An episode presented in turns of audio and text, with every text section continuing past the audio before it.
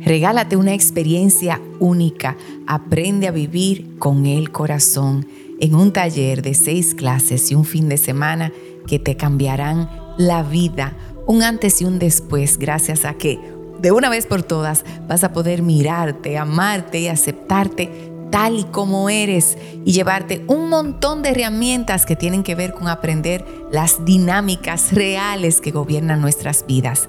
Acompáñanos a partir del día 4 de marzo y mira cómo tu vida cambia y cómo cambiando tu vida cambias tu realidad. Te espero.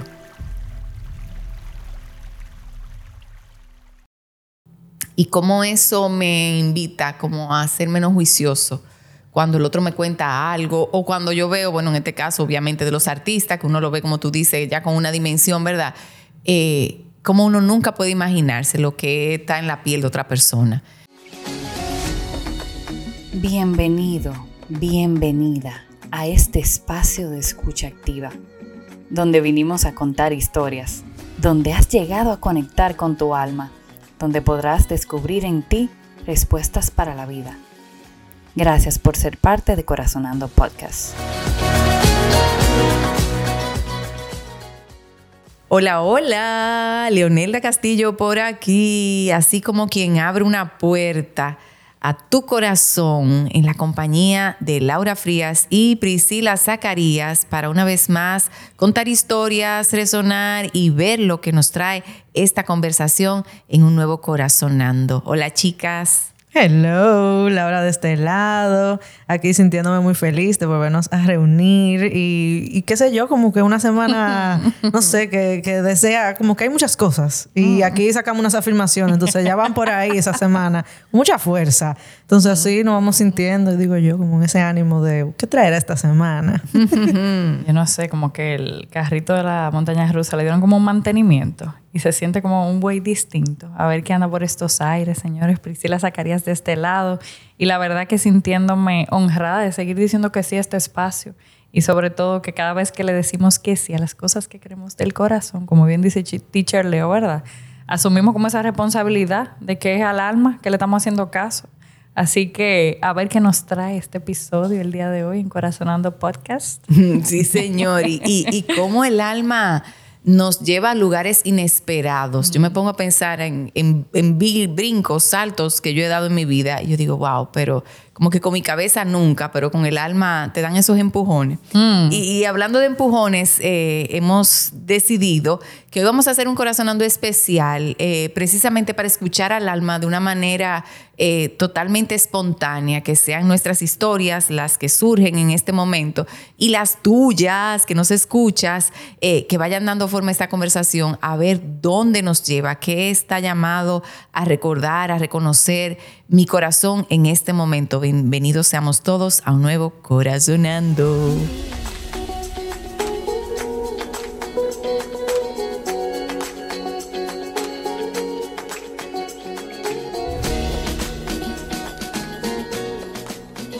Entonces, hoy estamos aquí para contar esa historia con la que tú sientes que más estás resonando en este momento. Y puede ser una historia personal, algo que te hayan contado, algo que esté pasando, que hayas visto en las redes, lo que sea. Este es un espacio sin juicios donde venimos a encontrarnos con aquello que nuestro corazón está loquito por contar. ¿Saben qué? para qué? Para poderlo soltar. Así que así es como empezamos a corazonar.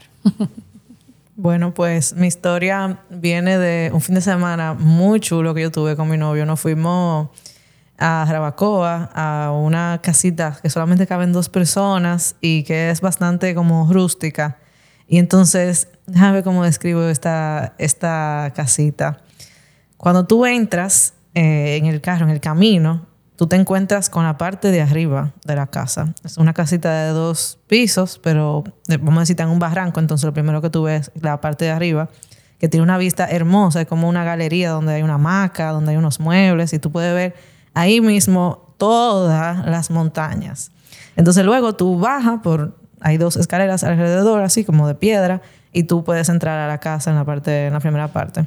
Entonces, cuando tú entras a la casa, lo que tú ves es en un solo espacio está la cama, está la mesita para comer, con unas ventanas azules que dan para la montaña, todo verde, o sea, lo que tú ves no es tanto el cielo, es lo verde de la montaña, o sea, un espectáculo. Entonces tiene dos puertas que se abren eh, hacia afuera para tú ver, ¿verdad? Tú salir hacia esta, hasta la cima, de esa colina. Entonces, y ver como todo el paisaje desde adentro, lo puedes ver.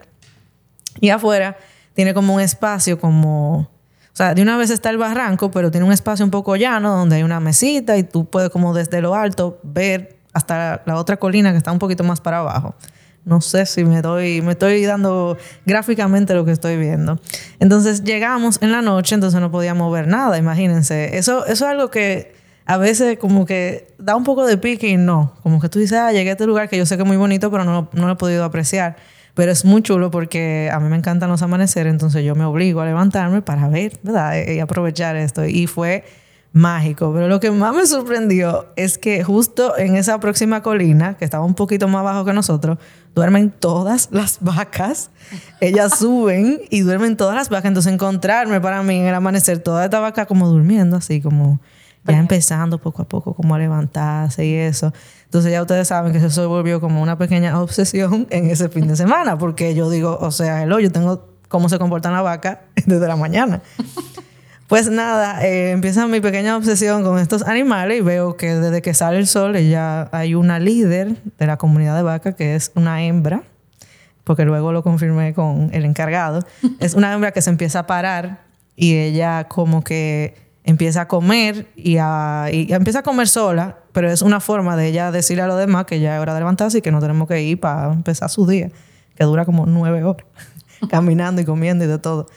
Eh, entonces para mí fue muy fascinante todo, darme cuenta de esto, eh, estar con mi novio y como que estar desconectado porque había internet pero no había señal, entonces como no sé, como licencia para tú estar ahí, como en este mundo eh, verde y ver para allá solamente y, dejarte lo que tú quieras hacer. Queremos dormir, queremos comer, queremos hacer esto, queremos ver la vaca, queremos ver los pajaritos que no se ven en la ciudad. Y para mí fue como darme cuenta y, recordarme cada vez de lo simple que es la vida.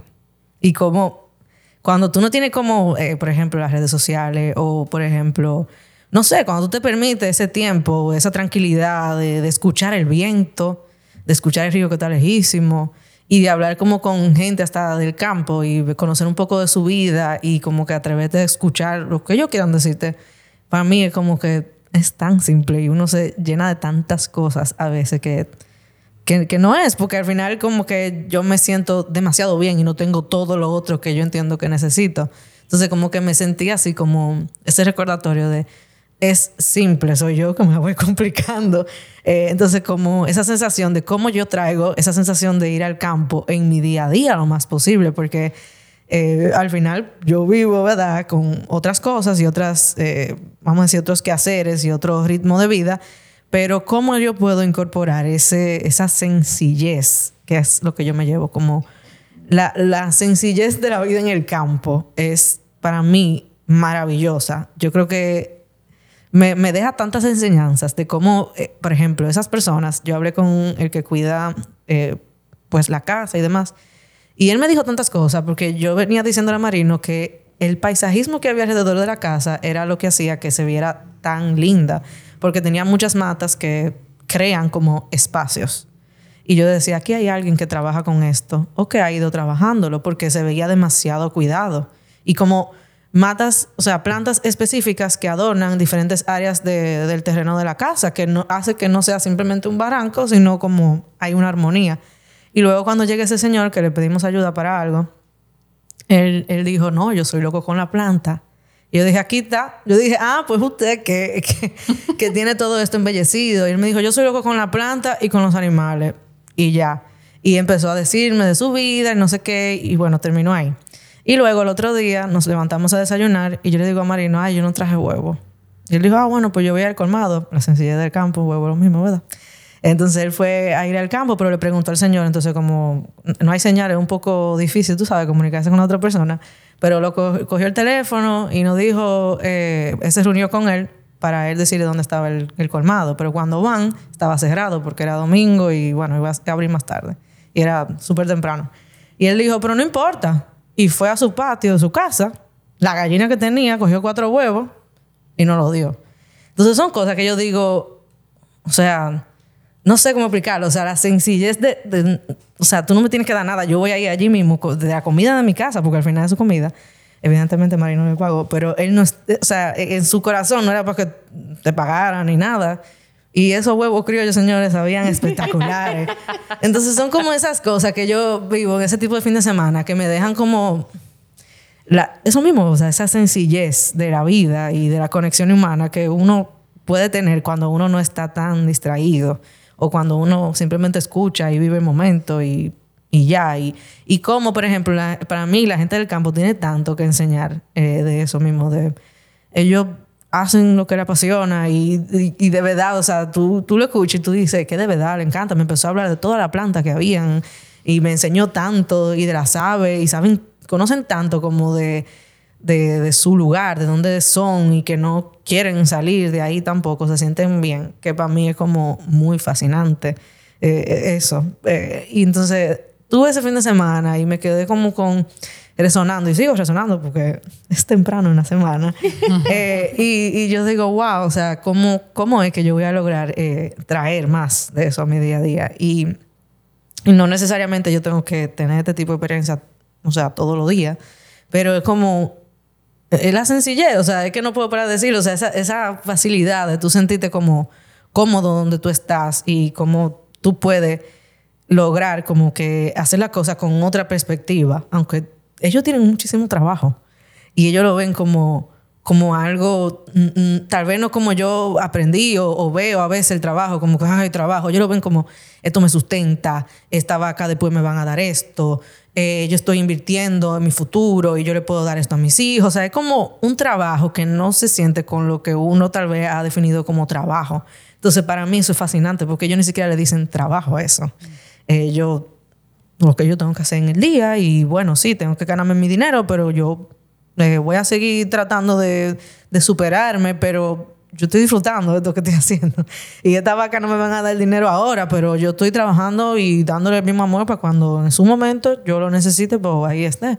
Y eso para mí me parece como que, ok, eh, como una sensación de, sí, o sea, yo creo mucho en estudiar y superarse y todo eso, pero a veces es tan básico lo que uno necesita aprender que no te lo dan en la universidad, mm, solamente la experiencia y teniendo este tipo de conexiones de gente que saben mucho y son muy sabias por experiencias de vida. Entonces, como, no sé, me llevo como esas historias de este fin de semana, de la sencillez de la vida y, y cómo uno puede cambiar tal vez la perspectiva de ver cómo uno ve el trabajo o lo que uno hace o lo que uno aporta a la vida. Entonces me llevo eso de mi fin de semana. Por ahí van mis historias. Bueno, pues la historia que a mí me llega ahora mismo es eh, la historia de una llamada. Mi mamá me llamó el sábado, eh, dialogamos un poquito, no habíamos tenido la oportunidad de, de vernos en la semana y ya ya tenía planes para el fin de semana porque se iba a Santo Domingo con sus hermanos. Y entonces estábamos en una conversación y ella me dice, ay, yo que le, le pedí a, otra, una de sus hermanas que les acompañara. Y entonces eh, esa hermana le dijo, ay, yo no quiero ir a Santo Domingo porque entonces ese viaje tan largo. Imagínate tú, coge para allá las horas y de vuelta el mismo día. Y mi mamá cierra esa, eh, esa conversación o esa, esa parte diciéndome, yo lo que le dije a ella es que la gente se pone la intención de visitarlo cuando están vivos. Que cuando la gente se muere, la gente mueve, cielo y tierra para ir a visitar a donde está el muerto. Cuando la gente se muere, tú quieres ir al entierro, quieres ir al velorio, quieres ir a la misa. Y entonces cuando la gente está viva, tú siempre te estás quejando que tú no, que para qué va a coger para allá, que entonces da el viaje, que no sé qué. Entonces, esa, eh, pequeño, eh, pequeña frasecita que ella me comentó, a mí me puso, wow qué tantas intenciones pongo yo, ¿verdad? Como de, de visitar o de estar con la gente que quiero. Y eso me hace conectar con el pequeño encuentro que tuvimos Leo, Amelia y yo el viernes. Una invitación a comer una bichuela con dulce, para arrancar, señores, para arrancar la bichuela con dulce. Y yo, luego de tener ese encuentro, que fue prácticamente sin un plan previsto, ni agendado con mucho tiempo, ni nada por el, eh, el estilo, y yo le decía ay, señora, vamos a poner la intención de vernos así sin plan, porque qué rico se siente ver a la gente que uno quiere. Y en este día a día, esta rapidez, eh, tantos roles, tantas cosas que uno tiene que hacer, que, tengo que hacer esto, esto, y de repente entonces tú no tienes tiempo para la gente que tú quieres, o tú no tienes el tiempo para hacer lo que realmente tú quieres hacer. Eh, me encanta leer, pero no tengo tiempo ni para sentarme a leer un libro. Me encanta ir al cine, pero para ver películas no hay tiempo. Entonces, o es que me lo digo, me lo creo, o realmente es así. Eh, entonces, como con esa frasecita, como que abrió a mí, en mí, como un, un análisis, un autoanálisis de cómo nosotros estamos viviendo y cómo muchas veces uno que se pone esas limitaciones. Y en este caso, que fue eh, una tía mía que hizo el comentario, yo lo que le decía a mami, bueno, cada quien, ¿verdad?, con sus cosas, pero qué bueno que tú te estás haciendo consciente de, de verlo de esa manera. Porque el día que tú no estés, yo espero que tú puedas sentirte que tú hayas dado lo mismo por toda la gente que está a tu alrededor. Y lo pienso así cuando mi esposo me dice que, que está cansado, pero tiene deseo de ver a su padre fuera de la ciudad. Y yo le digo, óyeme, si tú lo sientes, ve. El, siempre que yo me sienta bien, voy a estar. Claro está, hay días que tengo, por ejemplo, la semana pasada que tuve mucho movimiento y que me sentí que no, no estuve en mi casa, que yo le dije, si nos vamos a mover, yo no me quisiera mover de mi casa porque tenía la sensación de estar en mi casa. Pero siempre que uno pueda hacer ese esfuerzo, o, y yo no le diría esfuerzo, es como estar presente, es como la sensación de estar presente para quien, nos, para quien nosotros queremos, no para quien nos necesita, no. Porque cuando nos necesitan siempre tú le dices, llámame que yo estoy aquí. es, para quien está para nosotros también. Entonces, eh, ese hilo de esa conversación de mi mamá a mí me abrió como ese, ese abanico de yo mirarme y mirarme como yo estoy presente para, para los demás. Entonces por ahí estoy resonando ahora mismo esa historia. bueno, pues ustedes no me lo van a creer, pero la historia mía de farándula. a propósito de la montaña rusa, que nunca sabemos. Ay, ay, ay. Señores, eh, yo confieso que yo soy fan de Selena. Sí, señora. Y que en el año 94 yo estaba, ese fue mi primer año de universidad y yo estaba una tarde tomando un curso de cocina con un grupo de amigas en casa de una amiga que su mamá era que no estaba dando el curso y ahí fue que nos enteramos que supuestamente a Selena la habían matado y ya tú sabes, nos quedamos en shock. De esta cosa, eso como el 9-11, eh, que, que, uno nunca va a olvidar que uno estaba haciendo en el momento que uno se enteró de esa noticia. Entonces, eh, aparte de que a mí me encantaba Selena y todavía hoy por hoy me encanta, eh, haber vivido ese momento y la intriga de, qué fue lo que pasó realmente y tú verte casi 30 años después, 30 años ya, 30 años después, señores, hay que su corazonando del tiempo y cómo pasa, por favor, mm. eh, para que me expliquen esa. Pero bueno, eh, y tú verte ya que se van a cumplir 30 años y, y sentir ese mismo tipo de intriga de que tú dices, wow, y ha salido muchísima información y recientemente, y por lo que estoy resonando con eso, que me imagino ustedes se enteraron, hay un especial nuevo con eh, Yolanda Saldívar, que fue la persona que la mató, eh, ella supuestamente contando su versión, que ella nunca había hablado. Al final, Yolanda dice muy poco.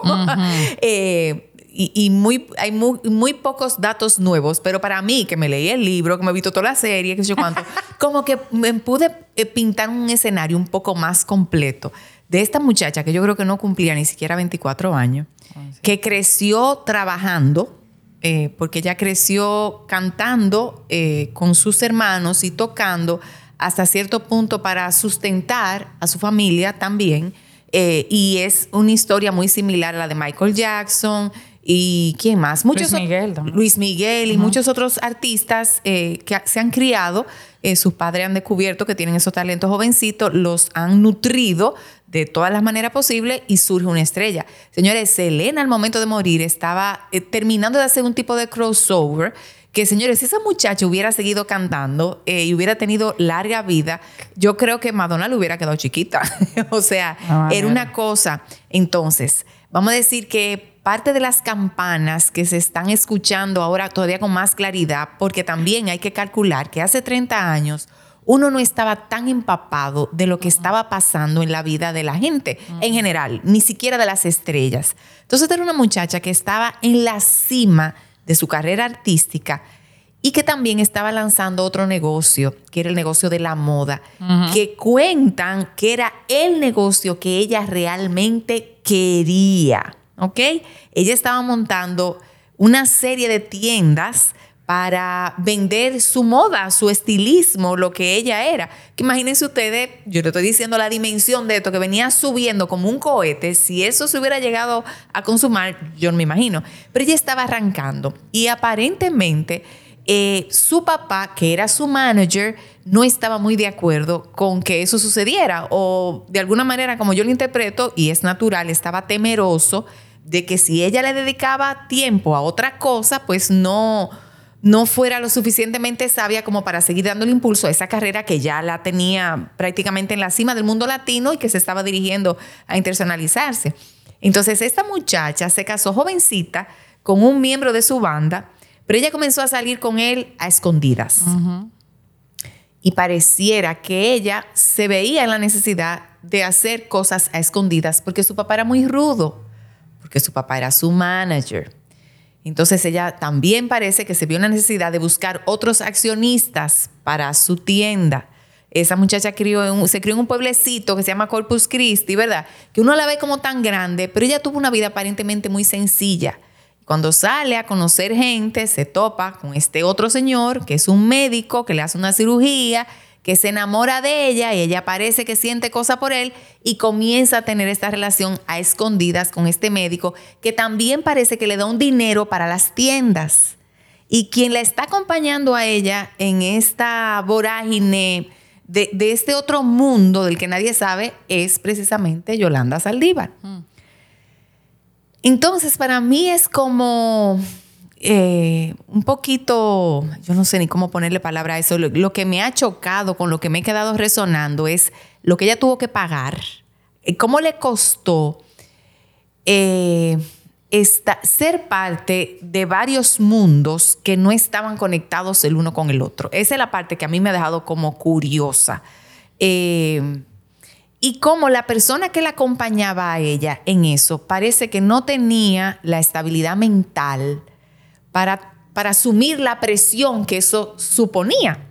Más la presión, dice ella, que le tenía puesta el papá de Selena por un tema de que, no sé si un dinero que dijeron, e, e, esa parte aún no está muy clara. Supuestamente eh, ella no le robó, no se sabe, pero el punto es que esa persona que le estaba acompañando, que no era la que estaba enamorada, que no era la que estaba en el estrellato, que no era la que estaba lanzando la línea de tiendas, sino la que estaba al ladito de ella, que de carrera era enfermera, parece que no tenía la estabilidad mental para todo eso que estaba sucediendo en su vida también, porque ella estaba acompañando a Selena y las cosas terminaron así.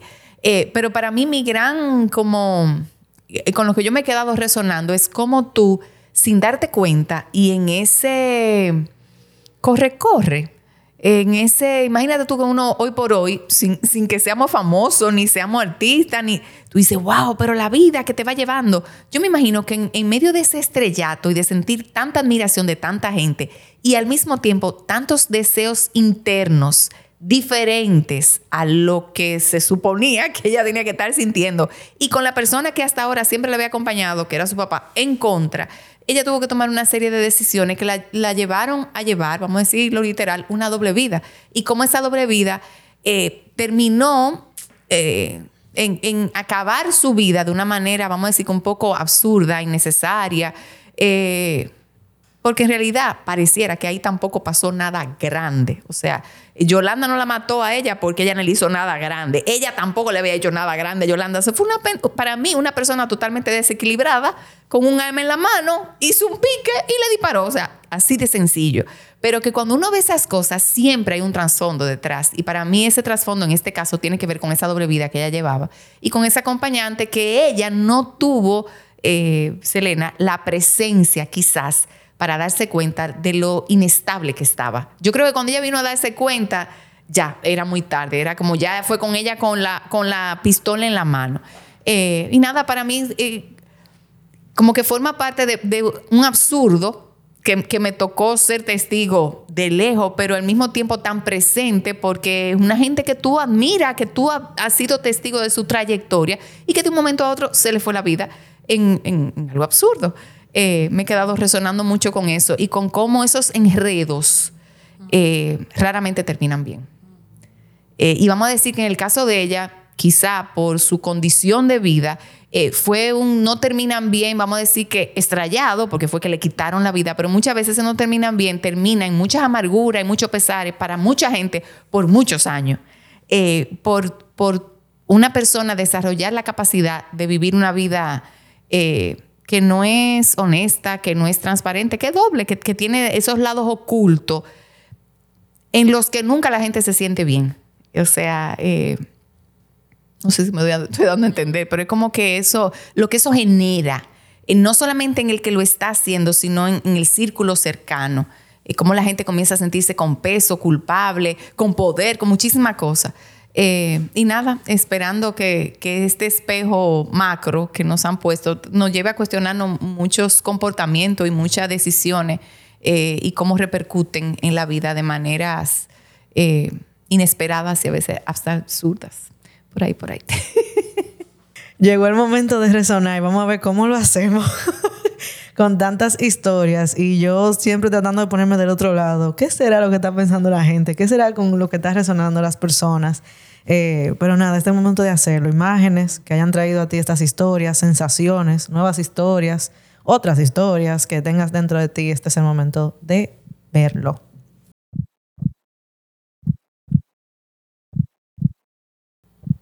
Yo voy a empezar yo mismo. eh, resoné mucho con tu historia, porque siento que, no sé, he tenido como claro eh, eso, como Puede ser porque he tenido como ese miedo. Yo digo, en algún momento la gente no puede estar. Entonces, como que vamos a decir que poquito irracional el miedecito, pero me ha llevado a tomar decisiones en mi vida de como así mismo, o sea, espontáneamente. Yo soy bien atrevida con mis amigas. O sea, yo soy de, ¿qué tú haces ahora mismo? ¿Quieres ir al supermercado? Y si tú dices que sí, pues te monta. O sea, un día normal, si no hemos hablado, puede ser que no hemos hablado ni nada, y yo te llamo y yo digo, ¿tú quieres ir al supermercado? Mm, me voy de fin de semana y no sé qué comprar. Llamé a Alexandra y dijo que sí. Bien. Eh, yo con Melissa, por ejemplo, a veces a las 8 de la mañana, que yo sé que ella ya está en el trabajo, y le escribo para cuando ella quiera responderme, ¿qué tú vas a hacer hoy? ¿Tú vas para gimnasio? Si ella me dice que no va, ¿qué tú vas a hacer? ¿Tú vas a trabajar o qué? Ah, pues yo le llego ahorita a las 6 a tu casa. Cenamos juntas y después me voy para mi casa. Eh, y como que eso me ha traído en mi vida, de verdad, como no voy a decir caerle atrás, pero días random, yo le escribo a la gente y de verdad, de verdad, es más fácil yo hacer eso a veces que yo planificarlo. Entonces yo he ido como descubriendo eso, como si yo pudiera decirle a una gente qué hacer con sus amistades para juntarse, tírale y si se da, se da. Eh, a veces yo escribo por el grupo y digo, ¿cuándo es que nos vamos a juntar? No me responden. Y a, mí, y a mí no me importa, de verdad, a mí no me importa, porque yo he entendido que yo también a veces no he respondido. Y a veces yo no tengo ni siquiera energía para decir sí o no, no quiero explicar nada, qué sé yo. Eso es parte de la amistad, tú también entender a todo el mundo y entender que todo el mundo está viviendo sus vidas y, y eso es parte de. Pero mañana yo le voy a escribir a la gente y le voy a decir, ¿te puedes juntar hoy? ¿Quieres beber un café allí? O si no en la tarde. A veces yo le llego, señores, a la casa de Melissa, es después de trabajo. Y ella hace lo mismo que ella hace en su rutina. Pero echamos un conversado, nos vemos. Eh, terminamos el día así, como bien relax, me voy. A veces una hora. a veces puede ser más largo. Pero como que como que le llego así. Y yo sé que cada quien tiene su rutina, pero puede ser fin de semana o puede ser cuando usted pueda. Pero resoné mucho con eso porque siento que ese pequeño miedo irracional de que la gente puede ser que no esté conmigo en algún momento, yo dije, no, pero yo puedo, eh, eh, no, puede ser que no nos podamos juntar, nunca. O sea, o sea, yo siento que eso, eso, eso es una mentira que uno se va creando porque todo el mundo está viviendo sus vidas y uno está tomando decisiones y va llenando ese calendario. Entonces, cada vez que uno dice, vamos a planificar, es en dos meses porque ya el calendario se planificó en tu vida. Entonces, por eso yo digo, es más fácil yo escribirte ahora mismo. Tú puedes, sí, no. Y si tú tienes un tiempo libre, pues nos vemos. Eh, o le llega a mi casa, como que muy... He aprendido como mucho a, abrir a, mi casa. O sea, yo digo, vamos juntarnos tal día, ¿te quieren hacer nada? Eh, y así mismo como que siento que he podido lograr eso por ser freca y atrevida con la gente. Y la gente acepta. y dice, ah, ok, está bien. Pero no, no siempre, pero vamos a decir que así es que yo siento que yo sigo juntándome con mis amigas también, porque entendiendo el ritmo de cada quien, siempre tiene que haber un freco atrevido, ¿verdad? Para poder darse. Entonces resoné mucho con eso. Y cómo realmente es verdad que uno siempre saca el tiempo para visitar a esa, o sea, velar a esa persona o estar presente en, la muerte. Y eso también como que me resonó en mí, como es verdad, porque uno tiene tanta, eh, obviamente hay un respeto que uno tiene sobre la vida de una persona y más si es querida, o sea, no puedo ni explicarlo en palabras, diría yo, es como que una energía a veces que te lleva eso, a que tú tienes que estar presente, pero también es como ese espejo bien fuerte de, eh, vamos a esperar, vamos a esperar eso. Obviamente, si bien es cierto, tú nunca lo puedes planificar porque, vuelvo y repito, o sea, es incierto. Si no vamos a eso, vamos a querer juntarnos con todo el mundo todos los días. Porque es incierto. Pero es como esa sensación, ese espejo tan fuerte que es la muerte. Y yo le hablaba con mi entrenador otro día que para mí, si no tuviéramos la muerte, ¿de qué valdría la vida? O sea, el sentido. hay gente que lo ve tal vez más como, si mañana no podemos morir, pues vámonos de boca hoy. Pero yo lo veo más como eh, eh, si no existiera la muerte, yo no tuviera ninguna gana ni de desarrollarme personalmente, ni de ver a la gente, ni... O sea, como eso, en vez de verlo como tal vez algo malo, o claro, uno tiene miedo sobre morir o que los demás mueran, pero es verlo más como lo poderoso y lo... O sea, lo poderoso positivamente que puede ser tú entender que esto se acaba. Entonces, como ese reflejo de, óyeme, uno, el ser humano siempre, para mí, siempre como que tiene ese recordatorio, aunque no lo sepa. Porque como que eso mismo, si yo quiero decidir juntarme más que la gente por eso, porque yo sé que me voy a morir o, otra persona va a morirse, entonces es ahora que lo tenemos que hacer. Y así con todo alrededor y con todo lo que tú quieras hacer, y por eso hacemos carrera, por eso estudiamos, por eso hacemos de todo. a mí, esa es mi perspectiva, por lo menos, de, de, la vida. Es como lo que me impulsa, porque yo tenía esa conversación también en el gimnasio, no sé por qué. Eh, y decíamos eso, de cómo hay otras personas que piensan como que no, yo creo que si tal vez yo fuera como que no, no hubiera la muerte, yo también tal vez hubiera hecho lo mismo. Y yo digo, pero ¿para qué vale entonces estudiar? ¿Para qué vale tú trabajar si vamos a durar? Mira, tenemos eh, miles de años inmortales somos. Yo lo que digo, oye, si a ti te dicen que el average son 70, 80, pues, pues, obviamente no es para tú vivir en ansiedad, ¿verdad? Porque, ¿verdad? Pero es como apreciar más el hoy y que, que esto es lo que tenemos ahora mismo. Eh, como dice mi abuelo, hay que pensar, eh, hay que vivir en el hoy pensando que habrá un mañana. Porque es una forma de tú decir, bueno, tampoco que me voy a hacer todo que se acaba el mundo. Pero eso siempre lo tengo presente de, sí, yo pienso que mañana un mañana, pero ¿qué yo haré hoy para poder tener ese sentido ¿verdad? En, la vida? Entonces resoné mucho con esa pequeña frase que fue como boom, plot twist al final de la conversación. Y, y también resoné con, mucho con eso, como una llamada a veces, que a veces yo siento que en mi generación no nos gusta llamarnos. Y yo soy de esa gente que te llama a veces, como así. Y a veces me siento como que estoy siendo media, no sé, como irrespetuosa o atrevida. Eh, pero siempre como que las llamadas terminan en una cosa así o, o, como, no sé, como que son muy interesantes las llamadas. Siempre digo como que tú no sabes lo que puede surgir de una llamada y esa conversación que, que no sé, a mí me, me encanta hablar por teléfono y, y, soy de esas frecas y atrevidas que llaman a la gente a veces y no me lo cogen, pero está bien. A veces, a veces me lo cogen. Eh, y con Leo resoné mucho con... Primero cuando murió Michael Jackson, que yo no soy de esa era, pero ni lo viví. Yo no puedo decir que yo viví Michael Jackson cuando fue Michael Jackson. Pero yo me recuerdo que yo estaba en la Loma eh, manejando con mi papá eh, y, y, mandaron como que ese mensaje de que Michael Jackson había muerto hace muchos años. y yo como tú decías, yo también me acuerdo donde yo estaba y como que sentí ese, esa energía de mucha gente, no sé, o sea, como que perdió, no sé, o sea, como humanidad se sintió como ese vacío, no sé, de esta persona que fue una estrella o una estrella del pop más grande del mundo, o sea, conocido así. Y, y como uno se mete también a investigar eso, porque eh, si bien es cierto que no hay que esperar la muerte, pero es verdad que la muerte también trae muchas incógnitas o curiosidades. Entonces yo me acuerdo como buscar información sobre él y decir, oh Dios mío, y entonces él empezó a cantar de tan pequeño y wow, o sea, ¿cómo él logró esto en el tiempo donde era CD, nada? O sea, uno teniendo el internet, ok, pero ¿cómo tú llegas al mundo entero? sin, sin eso. Entonces, todas esas curiosidades, ¿verdad? Que trae la farándula, pero que también te ponen curioso investigar sobre esa persona y tú te quedas como, wow, eh, tiene, tenía que morir esa persona para yo saber de, de él, esa es la realidad. Eh, y conocer incluso hasta su música y ver lo que hizo y ver, o sea, no sé, fue como bien, eh, cuando tú traes este tema de la farándula, también me acuerdo mucho cómo yo trato de investigar como las historias de, de, los artistas y me sorprendo muchísimas veces porque tú dices como que, ok, tú lo ves en el estrellato, pero tú no sabes el background de esa persona y cuando tú ves como que estas historias que no tienen sentido, eh, por ejemplo, el cantante Jorge Drexler, el otro día descubrí que él estudió Eres doctor. Wow. Entonces yo digo, ¿cómo, ¿cómo te explico? O sea, son historias que a mí me dan como... Yo digo, no, pero de verdad que esta vida tú no sabes dónde es que tú vas a terminar. Porque es un artista, un cantautor latino, o sea, increíble. Y tú nunca tuvieras terminado que tú ni una carrera de doctor. o sea, como que eso a mí me, siempre me traen como como cositas así de la vida, como que tú dices, de verdad que tú nunca sabes lo que tú vas a terminar haciendo, entonces deja de preocuparte tanto. Eh, y no lo digo porque necesariamente tu vida vaya a ser así, ni la mía, pero es como tú ves, o sea, cuando tú sigues lo que tú quieres hacer, o, o qué sé yo, o como la vuelta da mucha vida, o la vida da muchas vueltas, dicen por ahí.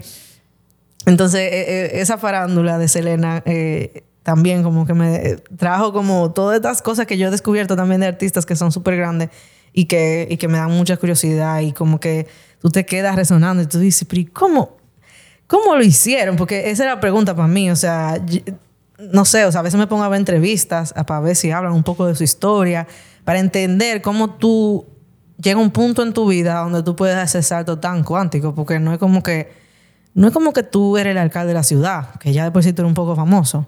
O sea, estamos hablando de que billones de personas te conocen. De que tú no puedes salir sin que te reconozcan. That's insane. Y yo le decía a, otra amiga mía que estábamos hablando de eso, de cómo em, hay una, ¿cómo se explica? A veces tú dices, wow, yo quisiera ser estrella, superestrella. Y yo veía en un podcast, decía, ¿de verdad tú quieres ser una superestrella? Tú no sabes lo que es eso. Y lo decía porque si tú te das cuenta son muy pocos en la cantidad de humanos que hay en este mundo. Nada más ellos pueden entenderse. Eso como ser presidente. Que yo decía, ¿quién entiende? Nadie te entiende a ti. Tiene que ser una posición muy, muy solitaria. Porque ¿quién te entiende? ¿Quién llega a presidente? Muy pocas personas. Entonces yo digo, esa gente, ¿qué es lo que con ellos? O sea, ¿qué, ¿qué ellos hacen? Porque a veces yo me pongo a pensar en eso y yo digo, sí, ok, tú, tú tú tienes que estar claro en lo que tú manifiestas también o tratar de llegar a esa claridad porque, ok, yo quiero ser presidente, yo quiero ser presidente, tú sabes lo que es ser presidente. Muy poca gente, nada más voy a decir que los mismos presidentes tal vez saben lo que es ser eso. Y así mismo las superestrellas, que son gente que llegan a esa cima, pero esa cima tú estás solo, solito. O bueno, está acompañado de un grupo de personas, claro que sí, pero entenderlo, no sé si lleguemos a entenderlo. Porque que no todo el mundo, no todo el mundo llega ahí. Entonces pienso también en Justin Bieber, que yo soy fanática, y me dio mucha sorpresa que tú fueras fanática de Selena. Eso me encanta cuando la gente estalla y tú dices, tío, y Leo sabe tanto de Selena, ¿qué? Entonces yo de Justin Bieber, que estoy de, yo decía que me iba a casar con Justin Bieber, de todo, de todo. O sea, eh, Justin Bieber me está dando follow en Twitter. Perdón. Porque yo soy de ese tipo de gente que cuando tenía 100 mil seguidores, o sea, que eran, estaba creciendo, yo estaba ahí, entonces siento esa, esa misma como... O sea, yo todavía le debo a mi niña interior ir a un concierto de Justin Bieber, porque aunque yo lo escucho todavía, pero es como esa sensación de eh, que yo amaba a Justin Bieber, o sea, ese nivel de... Que, y también es un reflejo de que he aprendido tanto de su historia, de eso mismo, de tú de verdad quieres ser superestrella, porque mírame, esa gente burnout a los 15 años tú dices, pero ¿y cómo es? ¿Cómo es que están trabajando desde pequeño y, su vida se basa en hacer dinero porque después tienen unos manager y tú dices, ok, está haciendo lo que él quiere hacer, pero ¿a qué costo? Entonces aprendo mucho, obviamente solo tal vez lo negativo, no tan chulo, ¿verdad? De, de eso, pero son curiosidades que a mí me, me llaman la atención y, también yo, yo quisiera saber de verdad qué le pasa en la mente a esa gente, porque como que tú tienes esta edad y tú puedes decir, yo voy a ser una superestrella, o sea, eso, una, eso es es una loquera. Yo quisiera saber como que qué se siente tú mirar para atrás y tú decir, ¿cómo fue que llegamos aquí? No sé, o sea, em, al igual que tú, me da tanta curiosidad, pero en ese aspecto de cómo, cómo esa gente tiene esa capacidad de vivir esas experiencias de vida que son muy poco vividas por las personas en general, y cómo están ahí, o sea, cómo tú, cómo ese cerebro trabaja. Porque yo me estreso en una semana por un par de cosas. Entonces, ¿cómo es que tú puedes ir a medida que tú vas creciendo en estrellato, en que te conozcan, cómo ese cerebro va procesando eso? Si yo todavía estoy procesando cosas. tú sabes, como me, me, da esa curiosidad y yo digo de verdad que por eso que no todo el mundo es superestrella, diría yo, no sé, era su destino. Eh, pero al igual que tú, me causa bastante curiosidad ese tipo de cosas, porque yo digo, wow, o sea, muy poca gente llega ahí. Y, y, eso, que estoy hablando de súper estrella, que son, ¿verdad? Poco. Eh, pienso en Taylor Swift y trabaja como una loca, tú sabes. y digo, ¿cómo tú lo logras? y la gente entonces eh, viendo la farándula, criticando, dice, no, ya tiene mucho novio, no, qué sé yo cuánto, de todo artista. Y digo, ¿y cómo? O sea, ¿Cómo tú crees que ella puede vivir su vida? hello. O sea, hasta eso lo están viendo. O sea, hello, a ti no te están viendo con, quien tú estás saliendo, tú estás tranqui, en tu casa. Entonces son esas cosas que me dan, eh, no sé, me interesan mucho, en verdad, como que yo quisiera tener una cámara o conocer un poco más de eso para poder entenderlo, porque es más simple entendimiento, pero es como, wow, y, tener mucha compasión. Yo siempre digo, señores, hay que tener compasión por toda esa gente, porque todo está en la luz, en la palestra, entonces uno está tranquilo en su casa, en la privacidad de su casa, resolviendo todos los temas que uno tiene, esa gente no. Eh, entonces sí, conecté mucho con ese lado de la farándula y de los espejos que pueden ser para nosotros, porque vamos a decir que ellos son seres humanos, lo único que todo es demasiado maxificado, diría yo. Pero al final siguen siendo gente, entonces lo que tú puedes ver de él, tú también lo puedes tener a tu escala. Es como ese recordatorio de que al final, sí, ellos son superestrellas, pero siguen siendo humanos y sigue, uno puede utilizar sus carreras, su vida, para uno también aprender, inspirarse, eh, no sé, cambiar tu vida. Entonces, como, no sé, por ahí van mis resonancias.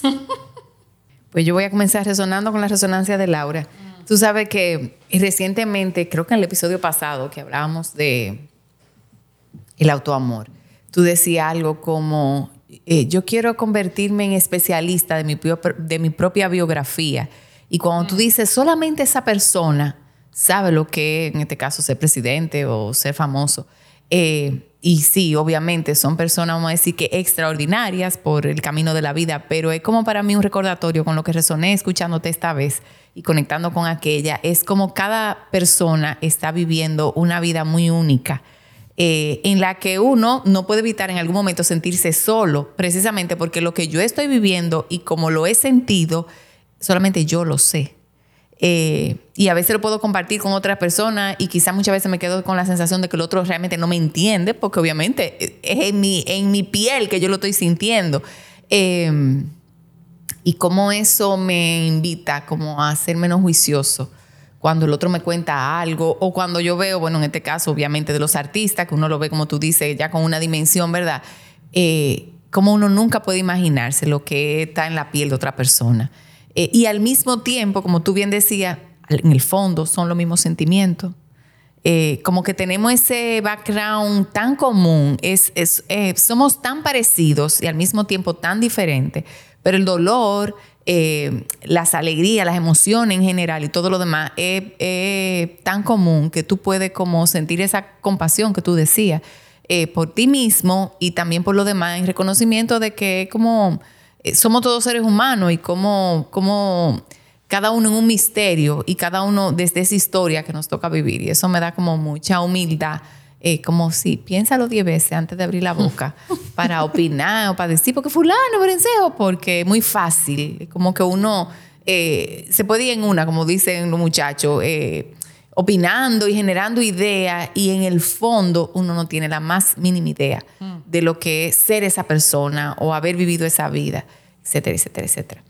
Y compré, resoné muchísimo, es como, wow, impresionante cómo uno se va metiendo en una misma sintonía con las personas que están alrededor de uno. Porque a mí me pasó algo similar que lo que te pasó a ti en, como en octubre. Eh, yo busqué una persona que... Eh, vamos a decir que arregla patios, ¿verdad? Los decora. Eh, porque siempre he tenido la ilusión de poner mi patio del lado frontal más bonito, que ahora mismo yo siento que está como vacío. Y en la visita de esa persona me di cuenta que es porque cuando vamos a llegar al patio, el presupuesto ya se ha acabado. Siempre hay otras prioridades y el patio siempre queda volando. Eh, pero bueno, cuando finalmente me decido, pensaba que con el doble sueldo el año pasado, ya finalmente iba a terminar de arreglar el patio. Y cuando le digo a mi marido, inmediatamente no lo pensó, me dijo, no, ya yo tengo planes para ese dinero. Yo, ¿cómo así? Sí, nos vamos a pasar año nuevo con Tulio, mi hermano. Eh, en Miami para fin de año y yo estoy contando con eso. yo, bueno, me puse contenta de patio y, entonces me quedo como en serio. Me dice, sí, ya Tulio cumplió 71 y como que es el momento de uno dedicarle tiempo. Y como en la vida todo tiene que ver, o mucho tiene que ver con lo que tú afirmas, no solamente fuimos y nos pasamos la Navidad con ellos, sino que en enero, tres semanas después, dos semanas después que llegamos, eh, un hijo de Tulio se casaba, eh, no tenían una boda formal, pero sí un encuentro para presentar a la novia, pues yo vivo en otra ciudad y nos habían dicho que fuéramos y mi marido me dijo, vamos. Ellos se piensan casar en Turquía formalmente el año que viene. Me dijo, óyeme, la boda es ahora. No se sabe lo que va a pasar mañana. Vámonos para Miami a pasarlo con la familia, que todo lo que hay. Entonces, como esa conciencia, después de eso, vino Tulio, nos trajimos Tulio para acá. o sea, que me pasado de diciembre para acá con Tulio cerca. Eh, y me lo he disfrutado muchísimo. Me pasé fin de semana eh, cherchando y bailando con él, que me encanta. Eh, y todo comenzó con esa frase de Radoví que le salió del alma en, un momento, obviamente ya lo había pensado, pero para mí fue como, ¿cómo? Yo me quedé como varios días inclusive pensando que no vamos a ir para mí para fin de año porque tú lo tienes 71. Eh, pero sí, es como... Y entonces le comentaba a mi hija, María Camila, anoche, Miren, María Camila, yo embarazada de María Camila, a los cinco meses murió mi mamá, que Yolanda, mi mamá de crianza, como yo le digo. Em, y ese era el miedo de mi vida. Yo desde chiquita vivía calculando, si mamá se muere de 70, yo voy a tener tanto. Si mamá, porque era mi segunda mamá, quizás había un dejo de que ya yo la, la, primera no la tenía tan cerquita, qué sé yo. Ella vivía diciendo también que ella podía ser mi abuela. O sea, había una conciencia de que en en lo que era la normalidad de la vida, posiblemente ella se fuera a destiempo para nosotras, para Grecia y, yo.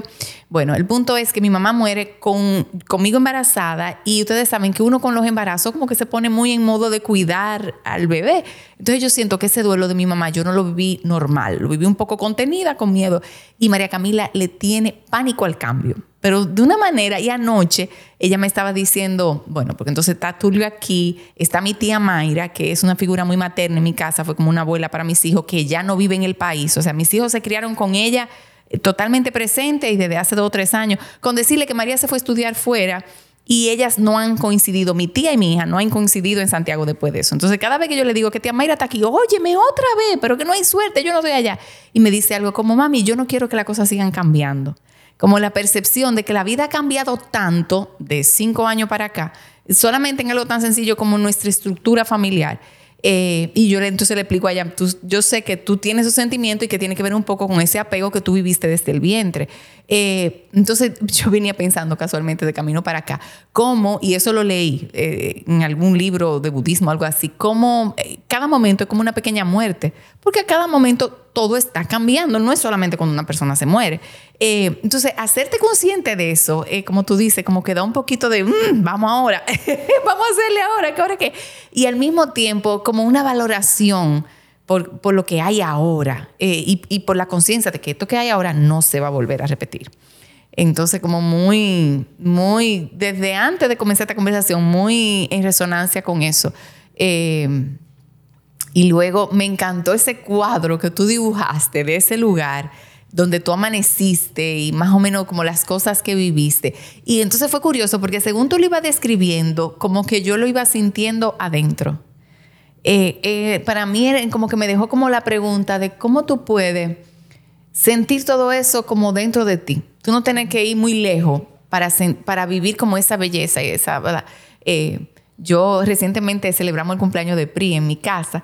Entonces, a raíz de eso, bueno, y de la llegada de Tulio, eh, como el día antes o el mismo día, yo fui al vivero, acomodé dos o tres matas eh, y yo me da la sensación cada vez que bajo a mi casa, de la habitación abajo, como que la casa tiene más luz. Eh, tú usaste una palabra que es armonía. Tulio eh, tiene manos para poner la cosa como que se vea bonita, para decorar. Y yo siento que la casa tomó una nueva armonía. Entonces, he venido sintiendo cómo esa armonía afuera me ha alimentado mi armonía adentro. eh, eh, como esa sensación de yo estoy aquí, no necesito más nada. Eh, y como cuando tú pruebas de eso, tú llegas a esa conclusión que tú dices, pero esto es sencillo. Esto no es, porque en el fondo yo no estoy hablando de la decoración, no se trata de eso, se trata de que las cosas tengan armonía. Y como para percibir la desarmonía, de, mira, tú hay que ponerlo, tú tienes que estar presente. Si tú estás oyendo, si tú estás involucrado en 20.500 cosas, tú puedes, o sea, no, no lo, no lo sientes. Eh, y entonces eso, es como ese contraste entre lo simple que es la vida y lo aparentemente demandante que suele ser que tú no te atreves. Ya estamos en unos tiempos que tú hasta para llamar a una persona lo piensa dos veces, mm. porque piensa que quizá lo está interrumpiendo o puede ser inoportuno, whatever. Eh, ese contraste, pero como todo eh, vuelve a la base de que es muy simple y como en el fondo, y hablando por mí, eh, lo que yo quiero es la simpleza. Mm. O sea, no estoy negándome a todo lo otro, pero yo estoy consciente que en la simpleza es que yo digo, ay, me siento como en mi casa. Mm. Eh, eso, como, wow. Por ahí vamos. bueno, a ver por dónde agarramos eh, estas resonancias. cuando Laura contó la historia, a mí se me quedó como esa frasecita de y había internet, pero la invitación era a estar aquí.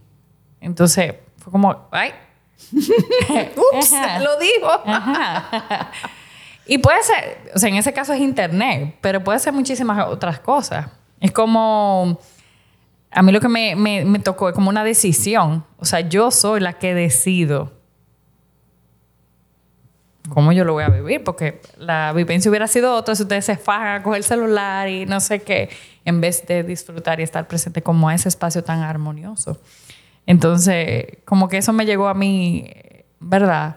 A, pensar eh, en qué tantas veces yo también me hago consciente de a qué yo le digo que sí o cómo yo tomo esa decisión de, de estar presente. Y evidentemente el espacio natural y esos paisajes que lo dibujé en mi mente. Y esa ventanita viendo hacia afuera. Ya yo estoy, Laura, al final aquí tú me vas a dar a dónde que vamos. Por favor, necesitamos location, el nombre del lugar. Claro. Para ver las vacas también y cómo las vacas pueden ser un ejemplo también. Entonces, también es como una invitación a mirar las cosas desde lo más sencillo. Eh, tú hablabas de esa sencillez, pero es también en el día a día. Muchas veces Señores, caminando en la calle, eh, una gente está colándote un café.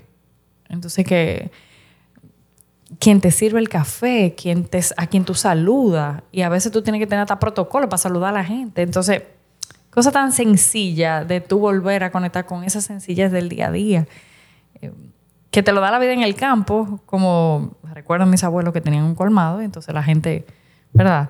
Ya sabían que de 12 a 2 el colmado estaba cerrado, pero sabían que mis abuelos estaban sentados en la terraza. Entonces se paraban en el frente, Doña Elena, Don Sergio, y mi abuela.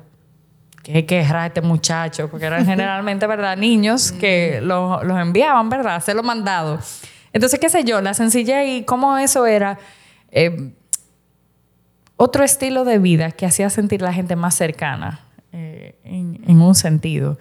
Y conecto con esa intención de yo también conectar con esa sencillez que me hace sentir más cercana de mi gente. Una llamada, una...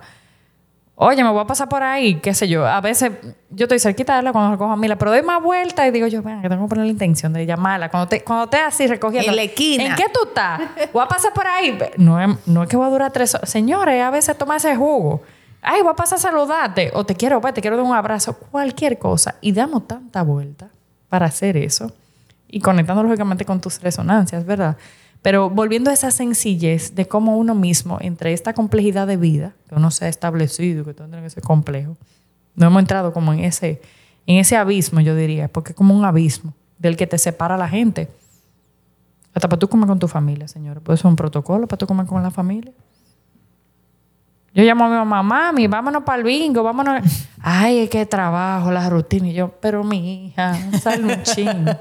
Porque al final va a ser igualito todos los días. Entonces, como es como una cuestionante para mí, a la misma vez es yo mirándome, ¿verdad? En, el, en ese espejo, eh, de cómo me toca a mí también poner esa intención de vivir más sencillo, sin tanto eh, protocolo, tanta complicación, para estar con quienes yo quiero, quiero estar y estar presente ante la vida, eh, por decirlo así. con Leo, con esa historia de Selena, yo era fan de Selena, o sea, full. Yo lloré a Selena, o sea Lágrimas, full, full, full. Todavía, yo me sé toda la canción a veces. o sea, todas. Yo, que va. Yo estaba muy pequeña, o sea, yo estaba pequeña cuando ella eh, murió, pero para mí era mi, era mi, ¿verdad? Entre ella y la Pausini ahí, los Bastard Boys y no me acuerdo quién más. Uh no, no era InSync, era el otro grupo. 98 Degrees, que me sé su... Eh, ese, que nada más tiraron un CD, pero me lo sé enterito. Entonces ustedes se imaginan, ¿verdad? Entonces, qué sé yo, era una época distinta. Yo estaba muy pequeña. Eh, pero pensar en esas incógnitas y ahora que tú haces, ¿verdad? Ese absurdo de, de, la vida y cómo se entra gente en ese, en ese absurdo. Eh, cómo mucha gente toma decisiones y tal vez por seguir, eh, como Diana, y el mismo príncipe, el rey, perdón, que no es rey, ya es el rey, actual. Entonces, señor, estaba enamorado de Camila desde la universidad y no pudieron estar juntos. Entonces, después, este protocolo y se casó con Diana y al final está con Camila otra vez. Entonces, esos absurdos. Y tú dices, pero ¿por qué esta gente no la dejaron estar juntas? Al final. Y es un absurdo pensar todo lo que sucedió para que ellos volvieran a estar juntos. Tenía que llegar Diana, la estrella, para sacar a la luz tal vez muchísimas cosas. Y lógicamente, la vida de Diana, que fue otro absurdo, por ponerlo en una palabra, eh, como tú lo comentaste con Selena. Entonces, eh, tú tocaste muchos temas que, que, evidentemente, aparte de esa vida, eh, doble vida que ella llevó, que de una se conoció mucho y de otra muy poquito. Es como esa otra partecita, parece que cuando estaba empezando a salir a la luz, era cuando, bueno, cuando ya Yolanda salió, pues la, la mata, ¿verdad? Pero e, era, es como una, una, un espejo para nosotros de cómo ella quería otras cosas. Y al no poder hacerla, pues entonces, déjame ver por dónde que voy a sacar esto, que no lo puedo sacar por otro lado, pero lo quiero hacer. Y qué decir de la gente con bueno, el mismo tema de Yolanda Saldívar con la salud mental. Alguien decía el otro día, bueno, yo creo que fue un video que me, compartieron, que mm, fue una Miss Universe o Miss USA que se suicidó y ya dejó una carta a su madre. Entonces, el video arranca como diciendo como la depresión se ve así. Y ella muy feliz, o sea, en su, ¿verdad? Eh, en su eh, pasarela, no sé qué, y, la, y una carta que ella le dejó a su madre, y diciéndole, mamá, ya no aguante más, no aguante más, y tú eres como, ella le explica como en la carta, pero yo pensando en cómo una persona puede sencillamente llevar una pantalla, y tú bien lo dijiste, nadie sabe quién es quién hasta que lo está viviendo, y en esa piel, eh, qué está sucediendo, en esa cabeza, en ese mundo, y por eso es como que más respetuoso cuando yo te quiero tal vez decir algo, déjame limitarme porque yo no sé qué está pasando en esa... ¿Quién soy yo? Si yo misma tengo mis cosas. Entonces, como que me hace también mirar esa, esa, otra, esa otra parte desde el absurdo que es la vida cuando suceden ese tipo de cosas, pues tú dices, pero en serio, ¿cómo así eso sucedió? O sea, ¿por qué? Y de repente tú te encuentras con situaciones como esa y una persona que no está en su que tal vez no tenía ni la más mínima intención. Y fue algo que sencillamente, eh, ¿verdad? Un impulso, algo que no controló y no supo qué hacer. Y bueno, no pudiéramos decir 20 mil cosas, como dirían los jueces y poniéndole la parte. Pero pensar en cómo ese espejo puede ser para nosotros eh, ser más humanos, eh, ser más compasivos y en vez de señalar, etiquetar y atacar, porque entonces somos muy buenos atacando, también mirarnos a nosotros mismos. Eh, como bien dicen los refranes por ahí. La pajita del ojo, ¿verdad? Uno nunca se ve la que uno tiene y siempre ve la del otro. Entonces, eh, mirando también, o sea, conectando como con ese absurdo que puede ser muchas veces uno señalar y uno no saber nada del otro. Por ahí van mis historias, mis resonancias. Ajá. Ay. ay, ay, ay. hay una, un encanto en la simpleza. De hecho, hay un libro titulado así, El encanto de la vida simple, que yo siempre lo regalo. ya yo creo que ni lo imprimen. Se llama Simple Abundance en inglés. Eh, son lecturas diarias y, y es como un llamado diario a, a poderte enfocar en el encanto de lo simple. Que yo siento que es la misma sensación, según Laura lo describía ahorita, eh, que uno siente al ver eh, películas como la de la Toscana, ¿cómo es el título completo? Eh, algo in Tuscany, que fue muy famosa hace unos años, y libros como Eat, Pray and Love. y ahora que tú hablabas de, esa resonancia con lo vivido por Selena, yo creo que, en el fondo es la práctica del libre albedrío, como de qué yo quiero poder tener como esa espontaneidad para tú vivir las cosas que tú quieres vivir versus tener que vivir una vida que, que más por obligación. Em, creo que eso de, de, poder disfrutar de la simpleza tiene que ver con eso. Y también con Laura resoné mucho eh, porque hay un, un, bueno, hay toda una serie de Netflix en base a unos libros también de, de Blue Zone, de la zona mm, azul, que son zonas estudiadas en el mundo por eh, caracterizarse por personas que llegan a alcanzar cierta longevidad y cómo se han dedicado personas a investigar qué es lo que trae ese tipo de vida. Eh, y parte de eso es esa vida social, donde la gente... Eh, se junta espontáneamente a jugar y a hacer cosas y cómo ellos hablan de que ellos no trabajan, ellos hacen labores en su día a día que la necesitan para comer y, con eso muchísimo ejercicio físico eh, y a uno un trabajo que le da hace una hora en un gimnasio, pero como el ejercicio eh, para culturas como esa es parte de la vida, no es una cosa que está disgregada. Y yo siento que el estar tan divididos en roles, en tareas, en horarios, yo siento que eso a la raza humana nos ha hecho mucho daño, que uno fluye menos, eh, vamos a decir que vive más complicado desde el mismo hecho que uno siente que se tiene que dividir y que tú tienes que ser una gente en tu casa y otra gente afuera, eh, eh, las divisiones en general. y, todo esto también a raíz de lo conversado sobre Selena y otros niños artistas que, que tienen que comenzarse a dividir desde muy chiquito y que comenzar a hacer cosas que realmente no quieren desde muy chiquito también. Eh, como eso distorsiona mucho eh, las posibilidades de vida que uno realmente tiene. Hay resonancia 2.0. bueno, pues yo en resonancia 2.0, hablando de la simpleza del campo y como a mí me encanta, eh, tal vez para el que no esté escuchando, diga, a mí no me gusta ir al campo, que sé yo cuánto, pero hay otras cosas que tú puedes hacer como para conectar con ese, ese feeling. Obviamente yo siempre voy a abogar por la naturaleza porque hay algo donde no se tiene que ni pensar, solamente sentir parte de. Y si te está dando como tanto trabajo conectar con eso, pues busca otra cosa. Hay gente que le gusta más el agua, hay gente que le gusta más la montaña. Eh, me gustan ambas. Eh, pero últimamente me gusta mucho la montaña porque siento que es un privilegio en este país y, y la ciudad que vivimos, que vivimos en un valle, ver las montañas. Eso yo no sé, eso no sé si está explicado científicamente o no sé, pero hay algo que últimamente estoy poniendo tanta atención cuando manejo por encima del elevado de Estrella Sadara. Se ven perfectamente la montaña. Eso parece una cosa que, no sé, o sea, eh, es un privilegio, ¿no? Todo el mundo, en, todo lugar del mundo, tiene el privilegio de ver las montañas alrededor.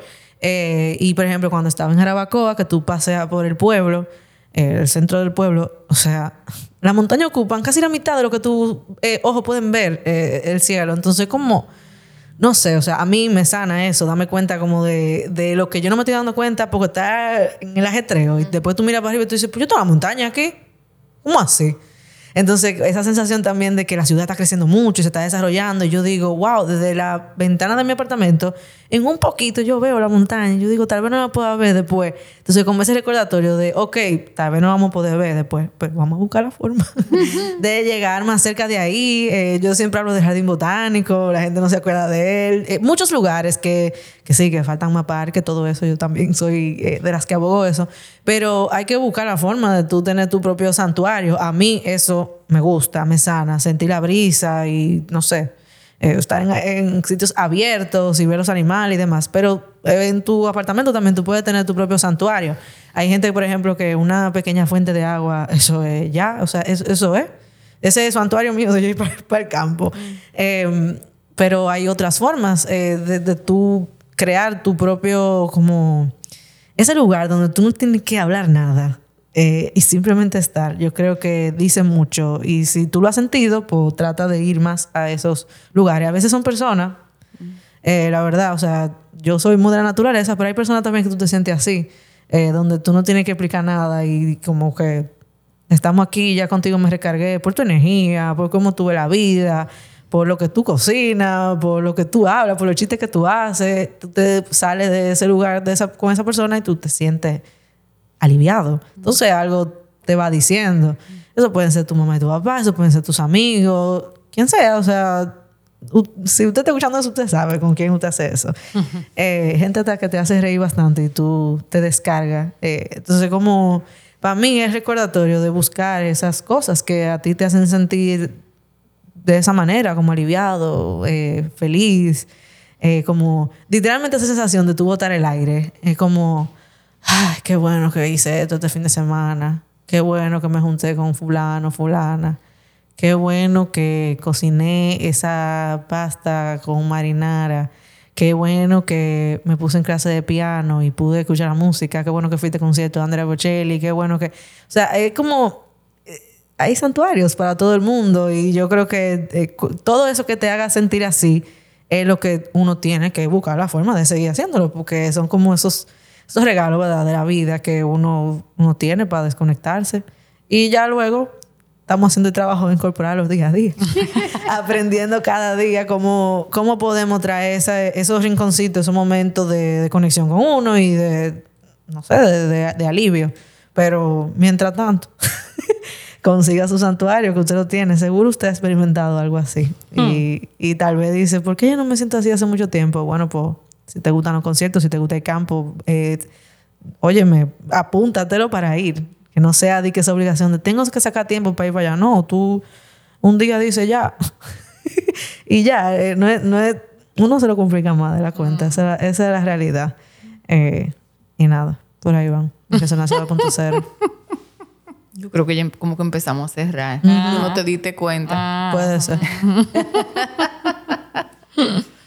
Bueno, este episodio, esta montaña rusa está llegando a su fin por ponerle un corte, voy a decir, porque las resonancias y los mensajes y esas historias, esperamos que sigan conectando contigo y es el momento de nosotros decir qué nos llevamos de esta conversación, con qué nos quedamos, ¿En qué- con qué cuestionante, nadie sabe, ¿verdad? Esto es corazonando y es el momento de decir qué se queda aquí en este episodio. Bueno, yo creo que si yo tuviera que ponerle otro título fuera Autoamor parte 2, por alguna razón, sin nada intencional, siento que esta conversación tuvo que ver como con una continuación del, del episodio de la semana pasada, eh, en el que Laura hacía referencia a, a esa capacidad humana de, de ser transparente como el agua, eh, que es fresca, que, que donde está pasando en el momento eso es, como que no hay ni para adelante ni para atrás, ni para dónde voy, eh, y donde uno encuentra como su centro, eh, muchas veces como ese símbolo de la naturaleza también, eh, como que me llevo esa intención de, vivir con ese nivel de transparencia, de honestidad, que me permita estar consciente de, de lo que estoy sintiendo, de lo que quiero, de lo que necesito a cada instante. Y siento que con ese nivel de presencia, entonces estaré sacándole el juguito a cada minutito eh, de lo que es el regalazo de poder estar viva y de poder compartir eh, cada momentico con gente que quiero. Y aprovecho para darle las gracias a ustedes dos por X cantidad de encuentros, de episodios para corazonar que de verdad han sido un regalo en mi vida. Y que siempre entro de una forma y milagrosamente me voy mejor, mejor y mejor cada vez. Gracias, del alma. Ah. Esas son cosas iguales. Eso y mucho más, como dicen. claro que sí. Pues yo creo que estamos conectadas con la misma sensación de que nos llevamos, porque ahora mismo lo que quiero es sentirme más cerca como de la vida en el campo. Y entonces estoy pensando en mi infancia, en las cosas sencillas con las que yo disfrutaba mucho con mis abuelos.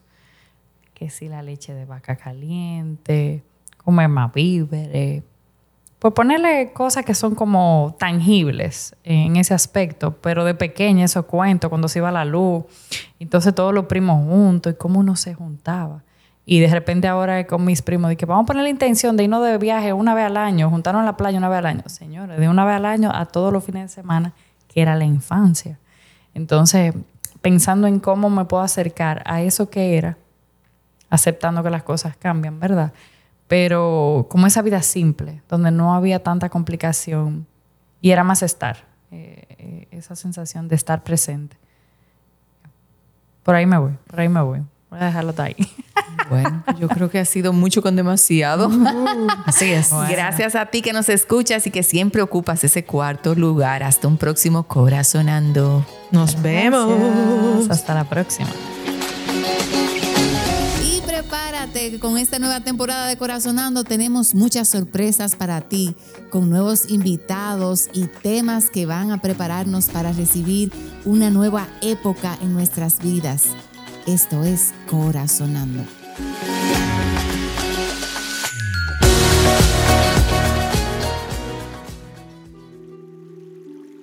Regálate una experiencia única. Aprende a vivir con el corazón en un taller de seis clases y un fin de semana que te cambiarán la vida, un antes y un después, gracias a que de una vez por todas vas a poder mirarte, amarte y aceptarte tal y como eres y llevarte un montón de herramientas que tienen que ver con aprender las dinámicas reales que gobiernan nuestras vidas.